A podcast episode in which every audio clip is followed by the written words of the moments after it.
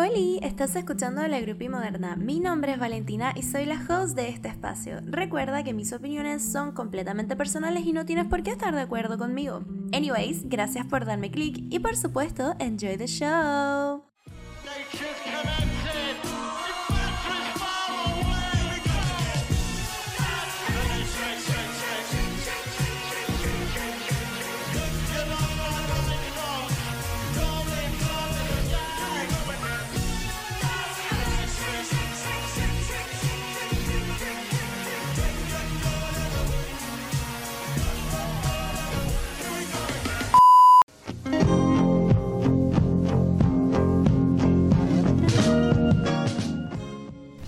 Bienvenidos. Feliz viernes 13.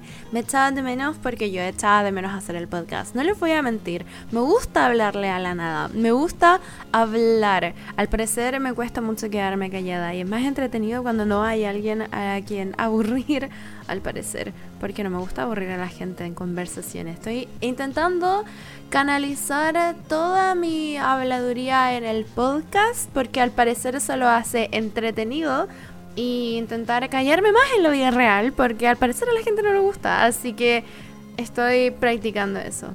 Mientras tanto, feliz viernes 13. Yo suelo celebrar eh, a mi propio estilo, tampoco es como si fuera una celebración grande, los viernes 13 y los martes 13, porque siempre se me olvida cuál es cuál y todas esas cosas, porque se supone que uno es como el día de la mala suerte y todas esas tonteras que en realidad yo como que no creo mucho, pero es entretenido porque me gustan las cosas que son spooky.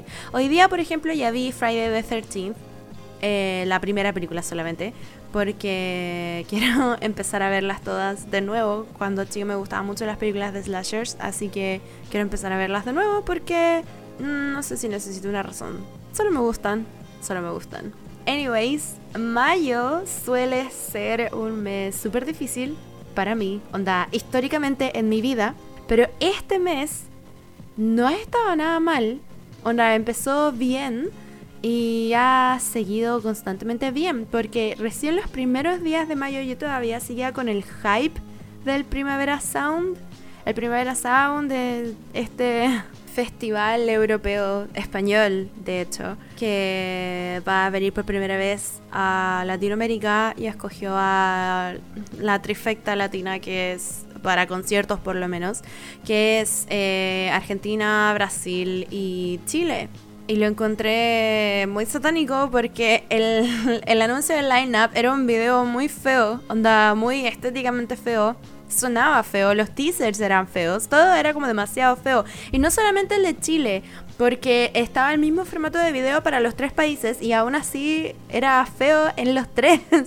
Entonces, muy curioso.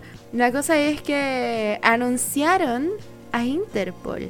Y yo ya tengo mis entradas para el Primavera Sound. Entonces voy a ver a Interpol por una quinta vez en mi vida. Y todavía no me aburro. Onda, yo creo que no me voy a aburrir nunca.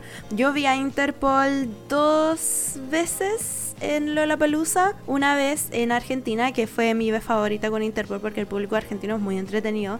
O sea, el público de Interpol en general me gusta mucho porque es poco problemático y es bastante enérgico cuando está en el concierto. Porque afuera solemos ser gente demasiado como letárgica, por decirlo de alguna forma. Es muy extraño, pero no importa. Y la última vez que los vi fue de hecho mi último concierto antes de la pandemia, que fue en noviembre del 2019, acá en Santiago de Chile. De hecho, como a dos cuadras de mi apartamento. Lo cual fue magnífico, estupendo, fantástico. Entonces, en cuanto yo leí el nombre de Interpol en el anuncio de Primavera Sound, yo estaba como en el cielo. Después me di cuenta de que iba a venir Jack White, de que iba a estar Mitski y la Phoebe Bridgers, que finalmente ya va a venir a América Latina porque lo debía desde Lollapalooza. Eh, había gente que decía que iba a estar a Avril Lavigne, pero no estaba. Y después la anunciaron, de hecho, ahora hace poco, en Perú, Colombia, Argentina, Brasil y no ha pasado nada en Chile, entonces es como, mm, ¿qué va a pasar? Yo tengo una teoría, pero la verdad es que no estoy segura porque anunciaron como ese mismo día o el día siguiente que iba a volver el otro primavera, el primavera que trajo a Morrissey, el primavera Fauna. Primavera Fauna, que es de Fauna Producciones, que yo no soy para nada partidaria de las productoras, al fin y al cabo me caen todos pésimos, pero voy igual a los conciertos y a los festivales, así que al fin y al cabo, I'm their little bitch. Mi teoría es que puede que la Abril venga a ese festival, solo que creo que no dieron fecha exacta y las fechas de Abril son en septiembre, como por mi cumpleaños. Así que no estoy segura qué es lo que va a pasar. Está todo muy en veremos, pero por lo menos mi teoría es que a la Abril Lavigne va a ser cabeza de cartel en Primavera Fauna. Lo cual igual sería como extraño porque yo no encuentro que sea muy artista de Primavera Fauna, pero mm, ahí habrá que ver. Habrá que ver qué onda. Habrá que esperar, lamentablemente. Ojalá supiera todas las cosas como de antemano. El 3 de mayo también, más o menos a principio de mes, no hace tanto tiempo, fue el concierto de Gorilas. Era la segunda vez que veía Gorilas en la misma localidad, en el mismo venue.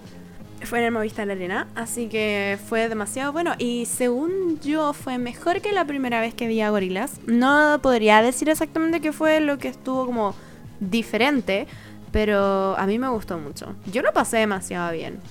Además que estaba como con un grupo de amigas, porque la vez pasada estaba como con una de mis amigas y las dos estábamos muy como, eh, pero ahora éramos como un grupo, éramos como cinco personas y comimos papitas antes y estuvimos dándonos vueltas por el Movistar porque llegamos como antes, no sé. y estaba este autito, el, como el típico auto de los gorilas, como desde el primer disco, y había una fila eterna para sacarse la foto con en como el auto de los gorilas. Y por un momento dijimos como, uh, podríamos hacer esto para tener como la foto histórica. Pero si hacíamos esa cola, no íbamos a alcanzar a, entrar, a estar adentro cuando empezara el show. Y yo quería estar en la intro del concierto porque amo con mi vida a Damon Albarn, es básicamente mi padre. Entonces no le iba a hacer eso a mi papá. ¿Cómo se te ocurre? El show igual fue maravilloso, no sé, yo me lo vacilé bastante. Y después, como en las y aventuras, eh, de nuevo, como tuve que trabajar, la vida adulta es muy satánica y la odio. No pude conocer a Damon, pero mis amigas pudieron y a pesar de que me dio mucha pena no, no verlo como yo directamente, abrazarlo y decirle como, hola. Ah, pero me dio pena eso, pero por lo menos mis amigas lo pudieron ver y eso en realidad me tiene como contenta porque al fin y al cabo es Damon Albarn con mis amigas. El link se hace como cada vez mejor. Ah, y también es la tercera vez que veo a Damon en vivo porque la primera, primera vez que lo vi creo fue cuando salió el disco solista de Damon Albarn, el de Everyday Robots, que me encanta hasta el día de hoy, todavía me gusta muchísimo y creo que es como de mis trabajos favoritos que ha hecho Damon. Eso y probablemente Plastic Beach de Gorillaz. Así que, no sé. Yo estaba muy contenta. Damon Larvan es básicamente mi padre. Me dio mucha como pena que no viniera la Missy, porque Missy, la hija de Damon, estuvo en Argentina. Y de hecho, Missy era muy fanática de un tipo, de un tipo que hace como rap en Argentina. Que rap es como trap, no sé. La wea es que ella era como muy fan de él. El tipo se llama Trueno, su nombre artístico, por supuesto. Y a ella le gustaba mucho. Entonces, de alguna forma, como que convenció a Damon de subirle al escenario. Y se subió al escenario y quedó como una cosa muy como histórica en Argentina. Y es muy entretenido porque se notaba que cuando Trueno estaba arriba del escenario, Damon no le entendía una mierda de lo que estaba rapeando.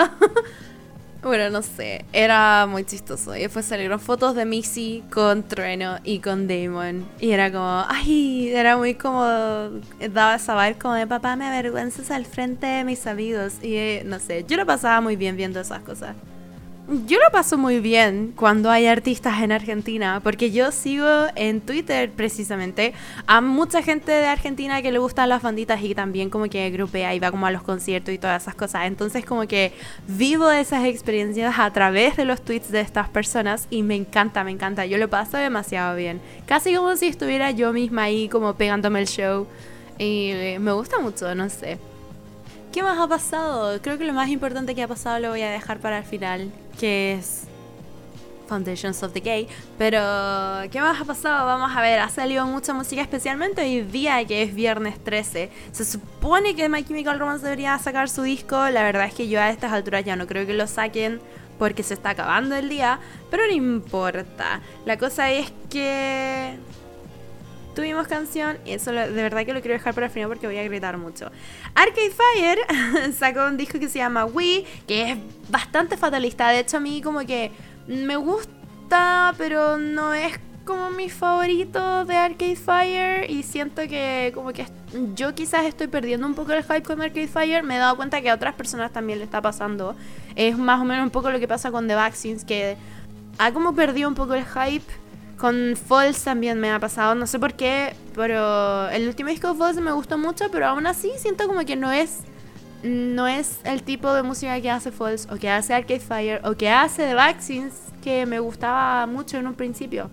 O quizás soy yo la persona que estoy cambiando. La verdad es que no tengo idea. Quizás los dos cambiamos en direcciones diferentes. Yo creo que eso es como lo más probable.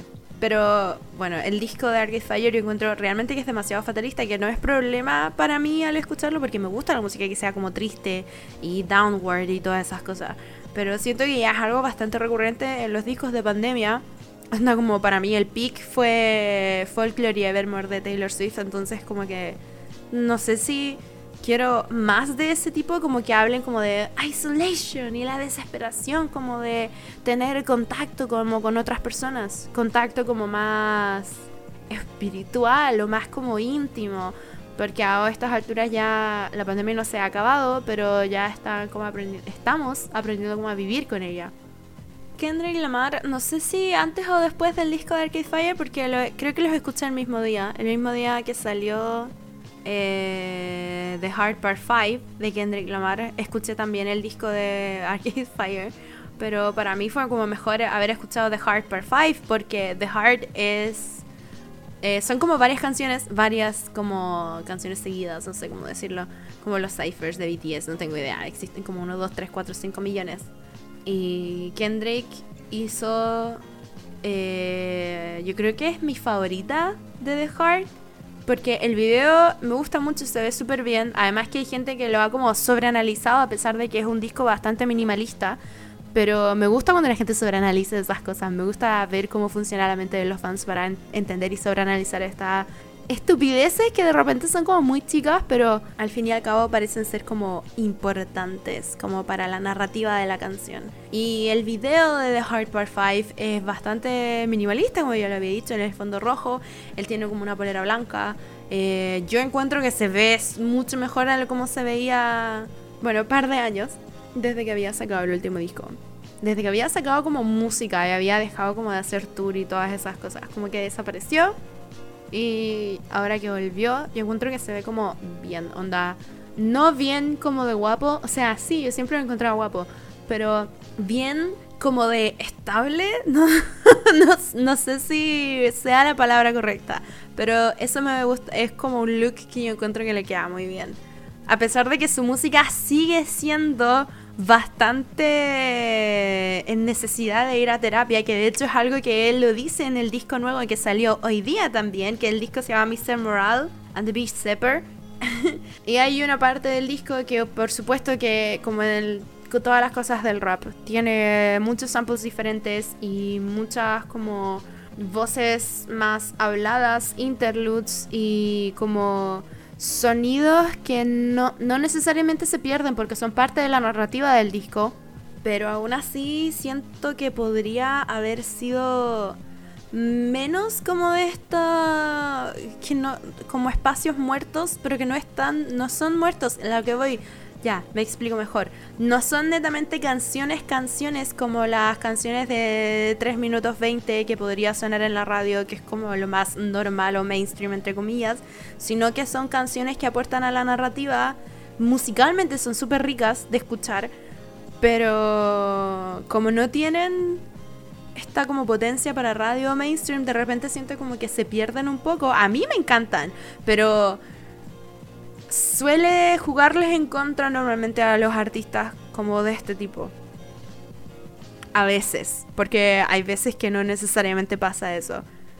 Whatever. Se verá en el futuro, depende de lo que digan los medios de comunicación de música como más masivos, no sé, Pitchfork puede que le pongan 7 millones de puntos.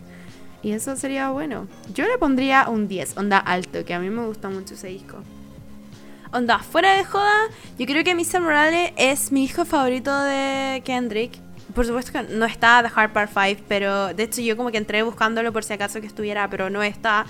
Y, pero aún así tiene como bangers que me gustaron mucho. Tiene una canción como muy como de Daddy Issues, que él explícitamente dice como que tiene Daddy Issues. Si no me equivoco es la misma canción que al principio de la canción dice como sale la voz de una mujer y dice como, man, onda, necesitas ir a terapia. Y el weón le responde como, ¿qué voy a ir yo a terapia? Estoy terrible bien.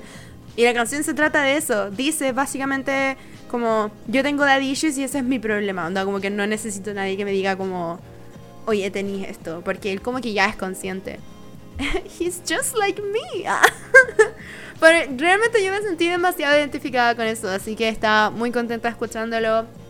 La otra canción que me gustó mucho, como estaba construida, es We Cry Together, que es eh, con Taylor Page.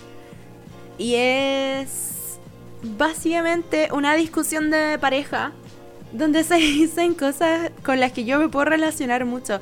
Es una tontera igual, o sea, no, en la canción igual siento que de repente toca como como cosas que realmente uno podría como agarrarse a chuchas con su pareja sin necesariamente dejar como de quererse, porque todas las parejas se pelean. Entonces siento que es como que toma muy bien ese concepto, esa idea y lo hace fantástico. Y más encima es entretenido. Para mí es entretenido por lo menos escucharlo, porque eh, igual se tiran como estos, ¿cómo se dicen? Como modismos que son bastante graciosos de oír. Entonces, no sé, a mí me gusta y me puedo relacionar mucho como con ese tipo de pelea de mierda.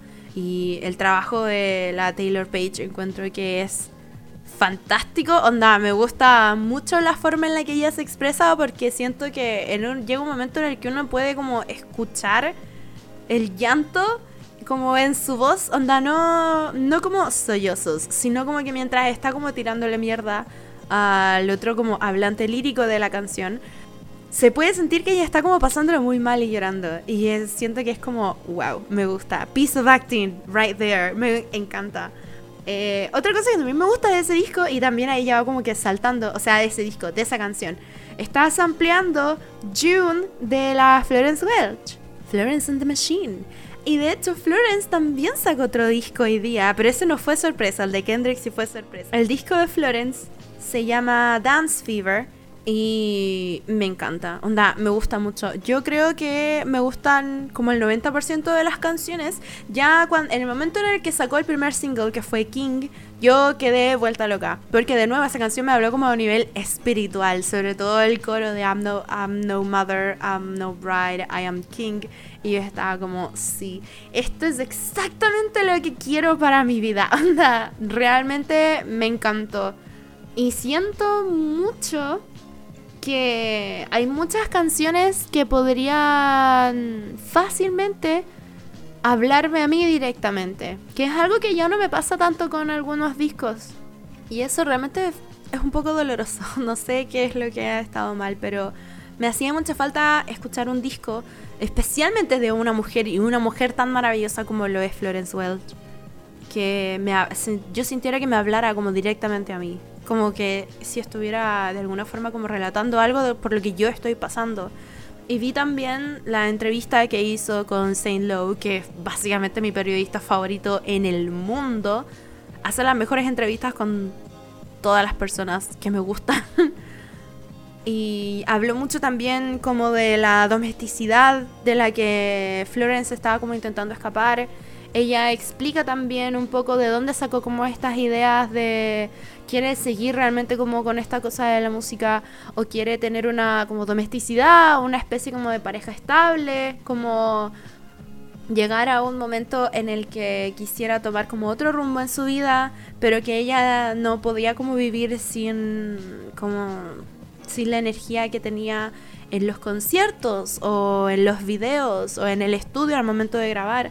Y yo lo encontraba tan lindo de escuchar que ella pudiera como explicar todas esas cosas porque para mí es un tema súper recurrente, sobre todo para alguien que es como mujer dentro de la industria musical, dentro de la industria de la entretención en general, que tenga que seguir a flote a pesar de que los counterparts, que son como los hombres en la industria musical, que no tienen como que esforzarse tanto, y ella lo dice, bueno, y lo ha dicho Taylor Swift, lo ha dicho, creo que hasta eh, Williams lo ha dicho, creo que hasta la Billie Eilish lo ha dicho. Entonces, es algo que muchas mujeres se dan cuenta y que aún así yo todavía no he visto a un hombre en la, industria musical que se refiere a eso en ningún momento.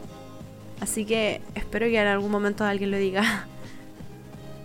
La entrevista fue maravillosa. Al fin y al cabo, Flores e-, empezó como a explicar muchas cosas que le gustaban mucho para este disco, cómo se inspiró, el hecho de que lo empezara a hacer con Jack Antonoff, que es uno de los productores que yo creo que está como más de moda y que con razón está de moda porque ha hecho canciones maravillosas con un montón de artistas que son preciosas, con Lord, con Taylor, con Florence, entonces como que yo lo encuentro un tipo demasiado fantástico.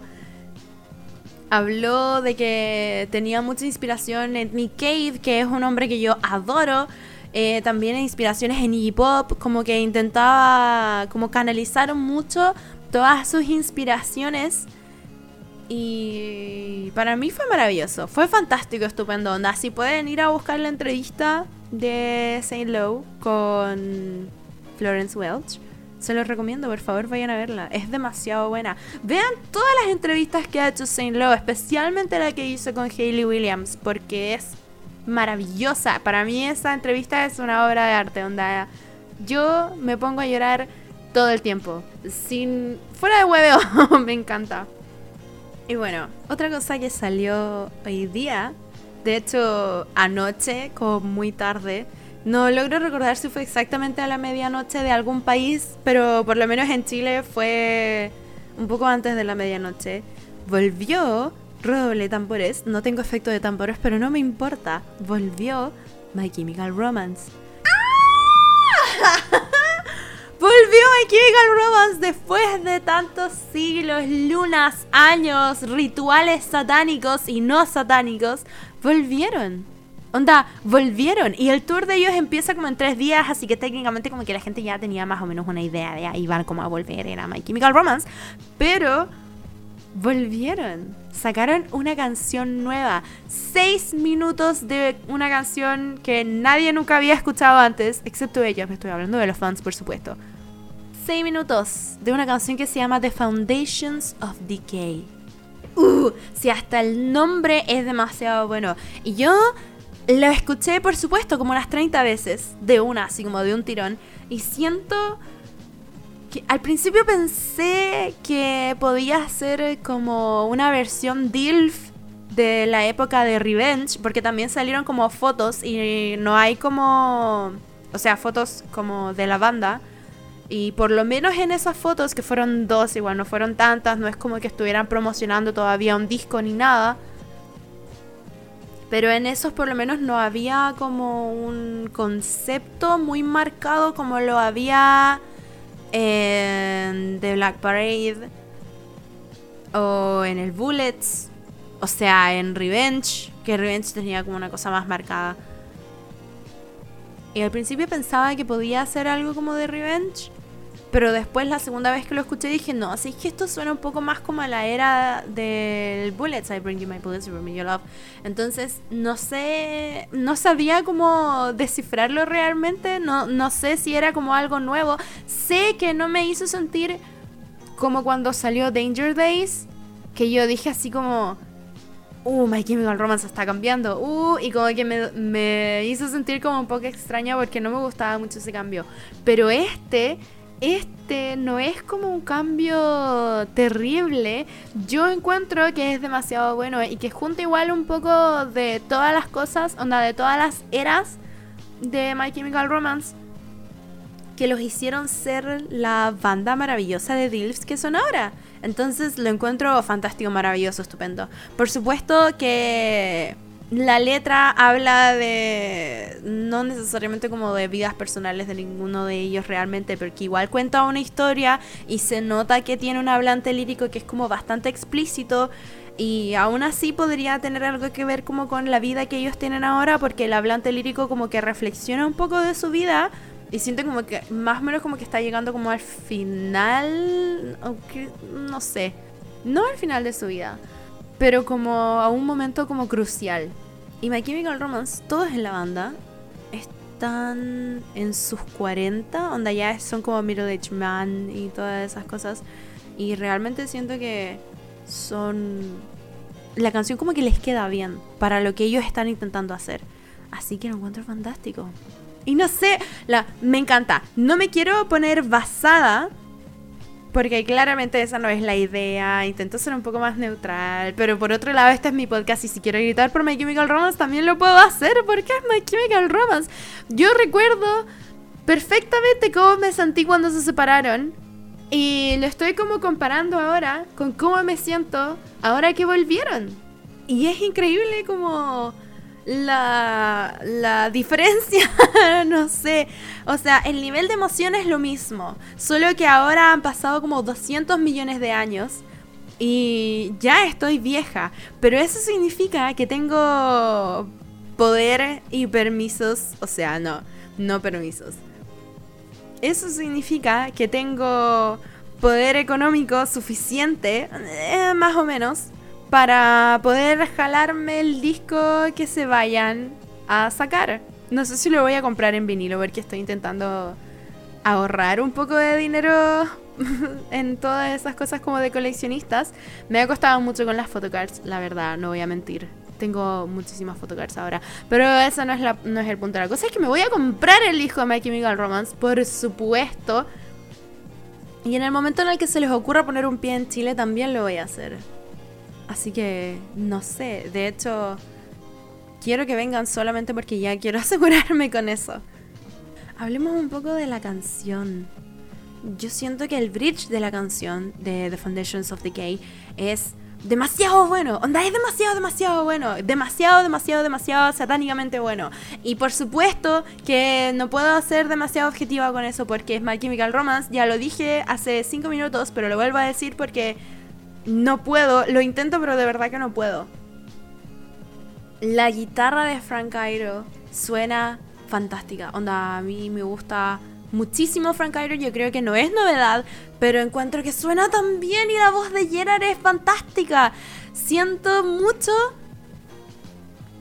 Onda, la. Lo que me daba como un poco de miedo era que Gerard no se aprovechara un poco como de la voz que tenía. Y por un momento, cuando empezó a meterse mucho más como en los cómics y en todas estas cosas, yo sentía como que no está como practicando, ¿cómo se dice esto? Como ejercitando la voz. Entonces me daba como un poco de miedo como que lo perdiera. Y después salió esta colaboración como de metal con una banda cuyo nombre no recuerdo ahora, en la que había un feature con Mikey, con My Chemical Romance. Bueno, sí, con, con Gerard Way. Y el man se pega el gutural más increíble que yo he escuchado, por lo menos de él porque, ¿de dónde Cresta sacó esa voz? Onda, realmente, si ustedes no saben lo que es un gutural, si han escuchado alguna vez una canción donde alguien se ponga como a gritar, no necesariamente como a gritar como en agonía, sino como cantar gritando. No sé cómo explicarlo. Pero los guturales, si a ustedes les gusta la música como de este tipo, probablemente ya sepan de lo que estoy hablando. En caso de que no lo sepan, es básicamente eso, como gritar cantando, cantar gritando. No sabría describirlo de otra forma. Vayan a buscar algo, no sé, en internet, el internet lo tiene todo. En el momento en el que sacó esa canción, yo dije, ya, o se está cagando la voz solamente para hacerse lindo en este feature o realmente ha estado como trabajando en eso porque uno no puede llegar y hacer guturales de la nada. O sea, sí se puede, pero no se debería hacer porque la voz se desgasta muy rápido, que es lo que le pasó, por ejemplo, al Oliver Sykes de Bring Horizon. Por eso Bring Horizon dejó de ser la banda de gritos satánicos que solía hacer antes, que a mi mamá le daba mucho miedo. Y ahora es más como rock con... ¿Cómo se dice esto? Cosas tecnológicas. Guitarras y sintetizadores, básicamente, que es algo que también hace como Muse, no sé. Y de hecho, estoy casi segura de que hay muchas bandas que empiezan haciendo como culturales y cosas así y, tienen como que obligadamente cambiar porque no nunca aprendieron, nunca se les ocurrió que tenía que cuidar sus cuerdas vocales. Una estupidez. Y de hecho, el vocalista de Avenged Sevenfold tuvo que operarse, si no me equivoco, las cuerdas vocales como para no perder la voz. Así que si a alguien de ustedes que está escuchando se le ocurre empezar a hacer una banda donde tengan que hacer guturales constantemente, busquen una forma de cuidar sus cuerdas vocales. No se quede mudo de un día para otro. Yo creo que no le va a gustar eso. Foundations of Decay. Pondría la canción entera como para obligarles a que la escuchen. No lo voy a hacer porque copyright, por supuesto, es My Chemical Romance. Pero vayan a escucharla. Onda, vayan a escucharla. Realmente es muy buena.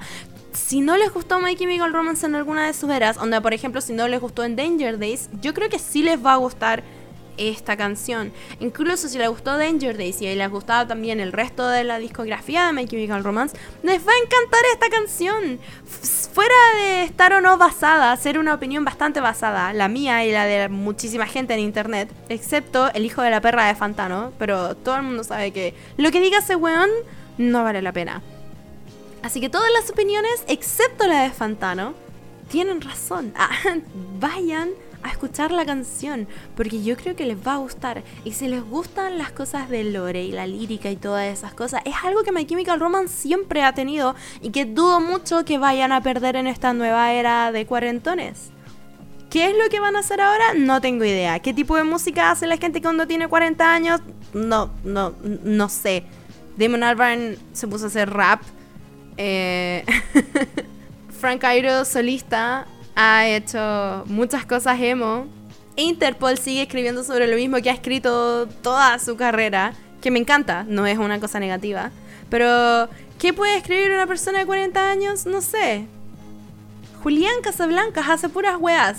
Y él, no solamente en la música, anda en su vida, en su vida, hace puras weas. Así que, ¿qué puede traer el disco nuevo de My Chemical Romance? Solamente hay que esperar para saberlo. Porque también está la posibilidad de que no saquen un disco nuevo y esta canción sea como solo una canción. Puede que hagan alusión a otras épocas antiguas de su vida, como en la parte visual. No se sabe, no tengo idea qué es lo que va a pasar. Hay muchos rumores en internet, pero solo queda esperar. ¿Cuánto pánico me da esperar? Pero no importa. Por lo menos voy a estar esperando con ustedes, gente de internet pixeles que me están escuchando en este momento. Así que agradecida de la cibercompañía. Porque me cuesta mucho mantener compañía en la vida real. Así que agradecida de la cibercompañía. Yes. Y con un último recordatorio de que vayan a escuchar Foundations of Decay. Y el disco de Dance Fever de Florence and the Machine. Y Mr. Moral de Kendrick Lamar. Los dejo en este nuevo episodio de la Grupi Moderna, cuyo número ya no recuerdo cuál es exactamente. Recuerden que estoy en Instagram como Gotham Reads. Voy a volver a Instagram porque antes no lo estaba. Estoy también en Twitter como Gotham Read. Y estoy en un montón de lugares, la verdad. Pero siempre me pueden encontrar como Gotham Read. Estoy en Discord. Estoy en Tumblr ahora que volví a hacer el archivo de conciertos. Así que búsquenme para que me comenten si es que les gusta el podcast, si es que les carga, si es que quieren que hable de algo en específico o de que deje de hablar de algo también, no, tengo idea. O edúquenme en lo que necesite ser educado porque soy bien asopada para algunas cosas. Y nos vemos la próxima vez. Cuídense harto, escuchen buena música, nunca dejen que un metalero les arruine la vida. Les quiero mucho. Besitos. Chao.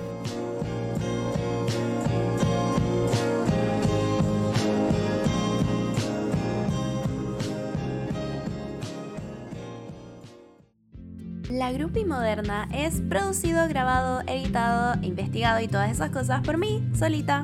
El logo es creación de la maravillosa Robeli Vergara y la musiquita es creación de Javier Pellet. Pueden encontrar el trabajo de ambos en Instagram. Gracias por escucharme. Bye.